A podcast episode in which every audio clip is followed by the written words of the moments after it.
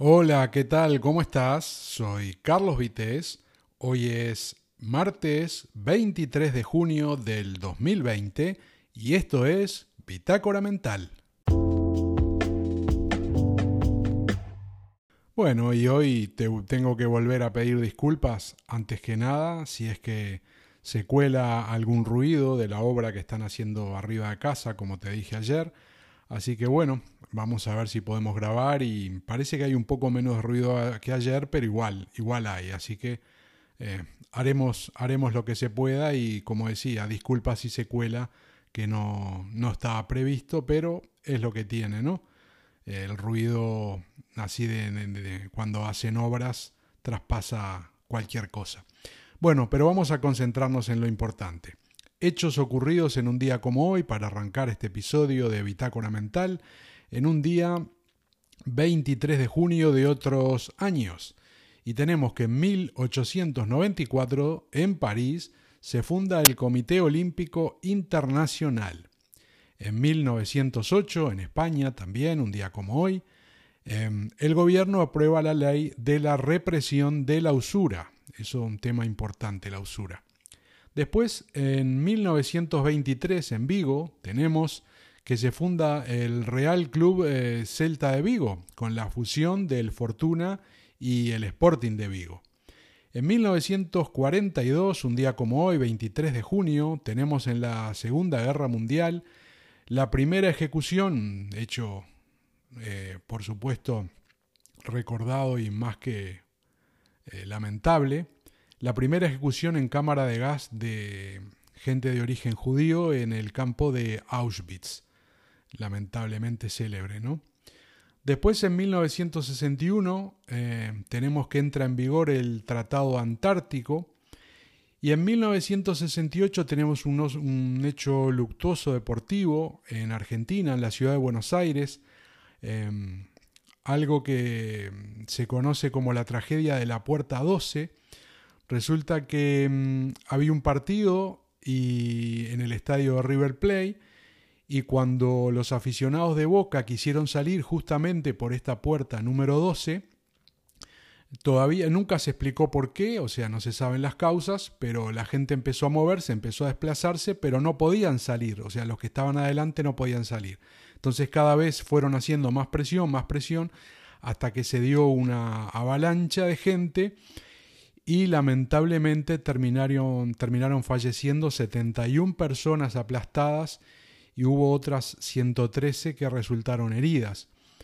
Y bueno, de esta gente que eran todos de boca, porque justamente esa parte era, era de boca que estaban saliendo, la mayoría eh, de las víctimas eran menores de edad, era gente de muy, muy poca edad, un promedio, eh, creo haber leído, de 19 años, así que un hecho lamentable y del que no se habló durante mucho tiempo hasta que se cumplieron creo que 50 años, que después ahí eh, se hizo un poco de mea culpa del asunto, pero durante mucho tiempo no, no se habló nada de eso, ¿no? Y es un hecho eh, bastante importante y que marcó ya en, en una época también complicada, a partir de los 60 por allá por el sur, y bueno, así que 1968 decíamos, un 23 de junio en el estadio River, eh, gente de, Boca. Seguimos. En 1972, en la ciudad de Washington, obviamente en Estados Unidos, por aquella época estaba el escándalo de Watergate, y Richard Nixon, que era el presidente, junto con Haldeman, el jefe de gabinete, eh, los grabaron mientras conversaban sobre cómo estaban utilizando a la CIA para entorpecer la investigación que estaba llevando a cabo el FBI sobre la corrupción del gobierno americano. ¿no? Muy conocido este caso de Watergate, hay películas, eh, supongo que lo conoces, pero si no lo conoces, búscalo y vas a encontrar cosas interesantes. En 1996 en Japón se comienza a vender la consola Nintendo 64, así que si te gustan los videojuegos y tenés unos añitos probablemente te acuerdes de eso. En el 2016, en el Reino Unido, eh, de esto hace cuatro años ya, un tema que todavía está en primera línea, se celebró el referéndum sobre la permanencia eh, del Reino Unido en la Unión Europea, ¿no? que ya sabemos cómo terminó. En aquel caso fue casi un 52% de los votantes que dijeron que querían que el Reino Unido saliera. Así que bueno, eso fue lo, que ocurrió. Están en estos momentos todavía con los coletazos de, de todas esas cuestiones. Y ahora vamos a pasar a nacimientos. A nacimientos, un 23 de junio, un día como hoy, pero por ejemplo tenemos en el año 1894 a Eduardo VIII, rey británico, que después fue conocido también como el duque de Windsor, pero sobre todo por un hecho eh, que causó, una crisis importante eh, en la corona en aquel momento, cuando Eduardo em, dijo que quería casarse con eh, Wallis Simpson, que era una ciudadana estadounidense que estaba ya divorciada dos veces, ¿no? Y claro, ese matrimonio resultaba mm, políticamente incorrecto en aquel momento, pero Eduardo no quiso renunciar a esa relación, con lo que terminó abdicando y fue uno de los monarcas que mm, menos corta duración tuvo en el trono en, la historia del, del, Reino Unido. Y estuvo solo desde el 20 de enero de 1936 hasta el 11 de diciembre de ese mismo año, es decir, unos 325 días y nunca llegó a ser coronado. Y bueno, después siguió viviendo, estuvo fuera del país muchísimo tiempo y terminó falleciendo en París en el año 1972. Tenemos otra fecha, otro nacimiento, otra persona conocida, un 23 de junio, y en el año 1927 eh, nació eh, Bob Foss, actor, coreógrafo y cineasta americano, que falleció en el año 1987 y es posible que lo recuerdes como el director de la película All That Jazz, All That Jazz de 1979, que también fue conocida em, con otro nombre, eh, creo que como comienza el espectáculo, una cosa así, que fue un éxito tremendo en aquella época, y era mm, más o menos una semi-autobiografía del propio Bob Foss, y el personaje, digamos, mm, de Foss fue llevado a la pantalla eh, por Roy Shader, y como decía, eh, una película que tuvo un éxito tremendo. Seguimos con nacimientos. En 1936, Richard Bach, eh, o Bach, como le quieras decir, escritor estadounidense, y también si tenés unos años, por ahí te suena, fue el autor del libro eh, Juan Salvador Gaviota. Y de escritor nos vamos a otro escritor, pero más o menos en la misma época nació, en 1939, este, en este caso español, Álvaro Pombo. Seguimos, nos vamos a 1940 y tenemos mm, el nacimiento de el que llamaban el quinto Beatle, eh, Stuart Sutcliffe, que fue bajista de la banda en sus comienzos. Después, en 1951, nos vamos a otro campo totalmente diferente, nos vamos al rally y tenemos que el 23 de junio de ese año 51 nació Michel Mouton, eh, piloto francés, que consiguió cuatro victorias y nueve podios, fue subcampeona del mundo rally en 1982 y quinta en 1983, además de octava en 1981. Y la verdad, eh, pilotó para la casa Audi, piloto oficial de Audi, y realmente era una, buena piloto, ¿no? Mm, cabe simplemente para dar ejemplo, mm, tener en cuenta que en 1900, lo estuve mirando, en 1985, mirá el dato que te voy a dar, ¿eh? ganó la Pikes Peak International High Climb en los Estados Unidos con un Audi 4S1 de grupo B. Eh, no sé si conoces la Pikes Peak, pero es una carrera de montaña que en, los, en la época en la que se... Ahora es, asfaltada, ¿eh? pero en la época que corrió esta mujer con ese Audi 4 era de tierra y había que tenerlos bien puestos para subirse ¿eh? en un coche de grupo B porque donde se te fueran una curva no lo contabas, el precipicio ahí es tremendo. Buscate un video que debe estar todavía por ahí de mm, Ari Batanen con el Peugeot 405 Turbo 16, un, video muy, pero muy conocido, se hizo muy famoso. que tiene cámara on board. Y no me acuerdo del año, pero puede ser que sea el 89, no me acuerdo. Eh, buscalo por ahí. Ari Batanen, Pikes Peak, eh, Peugeot, y te va a mostrar lo que era manejarse en, esa carrera, en esa trepada de montaña, en esa subida de montaña, y te pone los pelos de punta, ¿eh? Porque realmente, además tenía el sol de frente, me acuerdo en el video, porque le encandilaba, tremendo, pero no te lo voy a contar. Si no lo conoces, búscalo, aunque no te guste el rally, búscalo, porque vas a ver lo que es. Además va sin copiloto, ¿eh? eh no sé ahora, pero iba sin copiloto. Y tremenda, tremenda la carrera. Bueno, y esta mujer consiguió ser la primer participante no estadounidense en ganar esa carrera, la Pikes Peak, en el año 1985 también fue la primer piloto mujer en ganarla. Y si faltaba algo, rompió el récord del recorrido. Así que tremenda, ¿eh? Michelle Mouton, nacida el 23 de junio del año 1951, gran piloto de rally que recordamos mencionándola en Bitácora Mental. Y después vamos con em, un par más de datos. Nos vamos ahora a la parte de la cocina. En 1969, un 23 de junio, nace Alberto Chicote, ¿eh? cocinero español y que hace, tiene sus programas en tele, no solo de cocina. Así que imposible que no lo conozcas. Y también tenemos, nos vamos ahora al fútbol, en 1972, el 23 de junio, nace Zinedine Zidane, eh, que tampoco creo que tenga necesidad de presentártelo. Y hasta acá serían los nacimientos, pero tenemos algún fallecimiento. Vamos a ir rápido que se nos está yendo el tiempo. Tenemos en 1537, un 23 de junio, a Pedro de Mendoza, conquistador español, que había nacido en el año 1487. En 1998 fallece Morino Sullivan, actriz irlandesa. Y hablando de actrices y todo esto, en el 2006 muere Aaron Spelling, productor de películas y series de televisión estadounidense que había nacido en 1923. Eh, seguramente si tenés unos años, y perdóname que siempre te digo si tenés unos años, porque bueno, evidentemente con 15, 18 años capaz que no lo conoces, o con 20 y poco, pero si tenés 40, 50 o, alguno más, te tiene que sonar muchísimo Aaron Spelling, este productor que tiene el récord mundial de producción de, de televisión más prolífico, ¿no?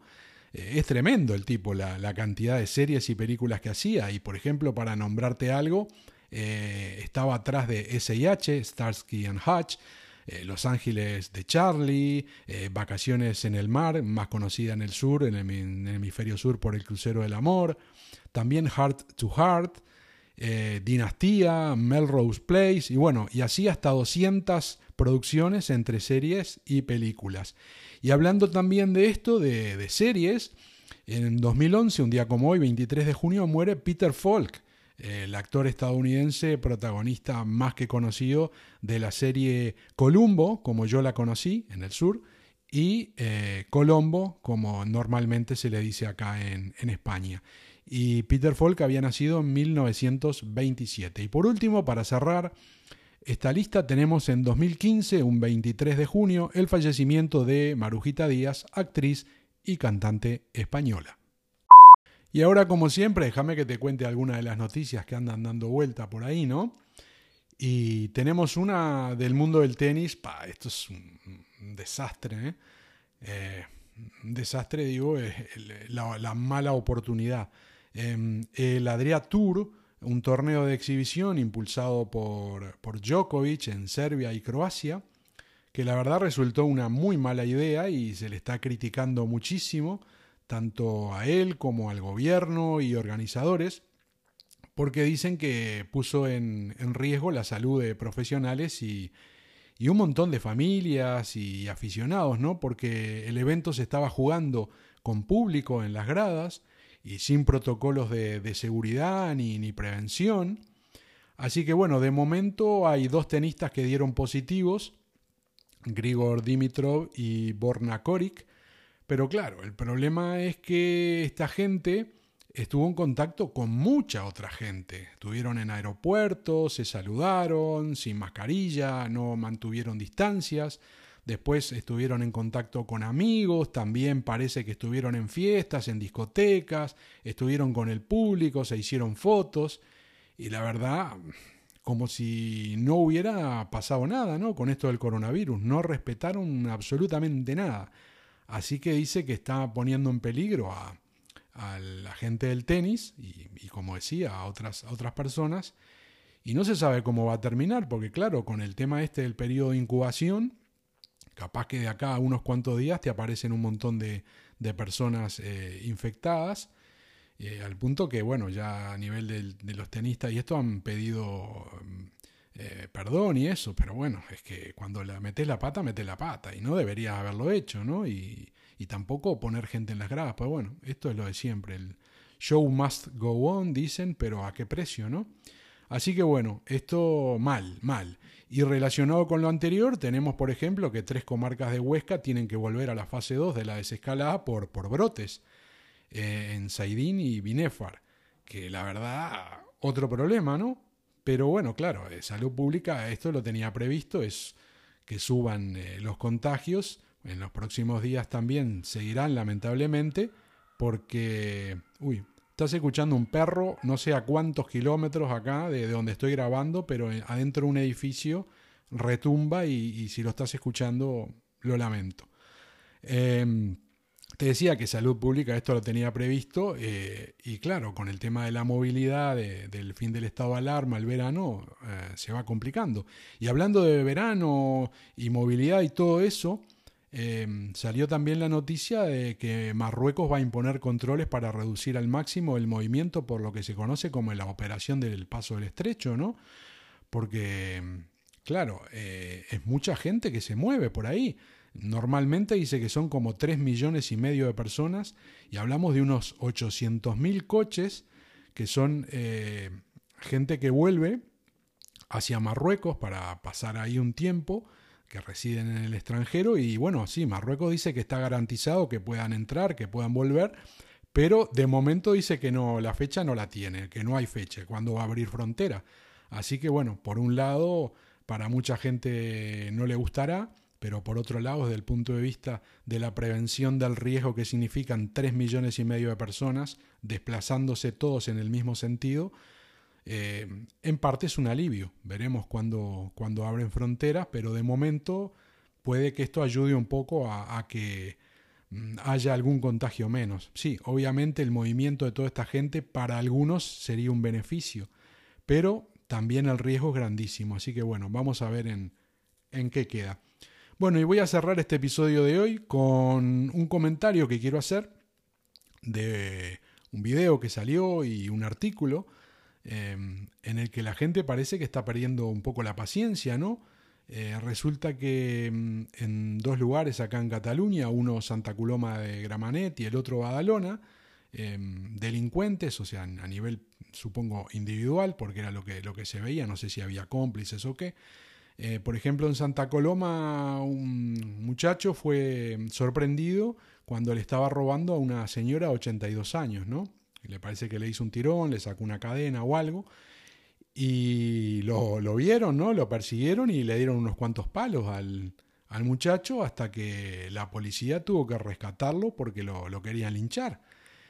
Y lo mismo pasó en Badalona. Eh, otro chico también eh, que resulta que quiso robarle el móvil a, un anciano y aparentemente como se resistió, el anciano lo, tiró, lo empujó por unas escaleras de, en, un, lugar abierto, en un lugar público, por unas escaleras y no sé cómo quedó realmente, no sé desde el punto de vista físico el anciano cómo, cómo resultó. Digo anciano porque no decía la edad, ¿no? Supongo que será una persona de 80 y 90 por lo menos. Eh, y preocupante, ¿no? Porque también ocurrió lo mismo que mm, la gente lo siguió, se había escondido ahí, lo siguió y le empezaron a dar patadas en la cabeza, en todos lados y lo querían liquidar. Y apareció la policía y, lo rescató porque lo querían linchar. Y la verdad, eh, esto mm, feo, ¿no? Siempre ha ocurrido, siempre hay robos y eso, pero se ve que la gente está en un momento que ya no aguanta más.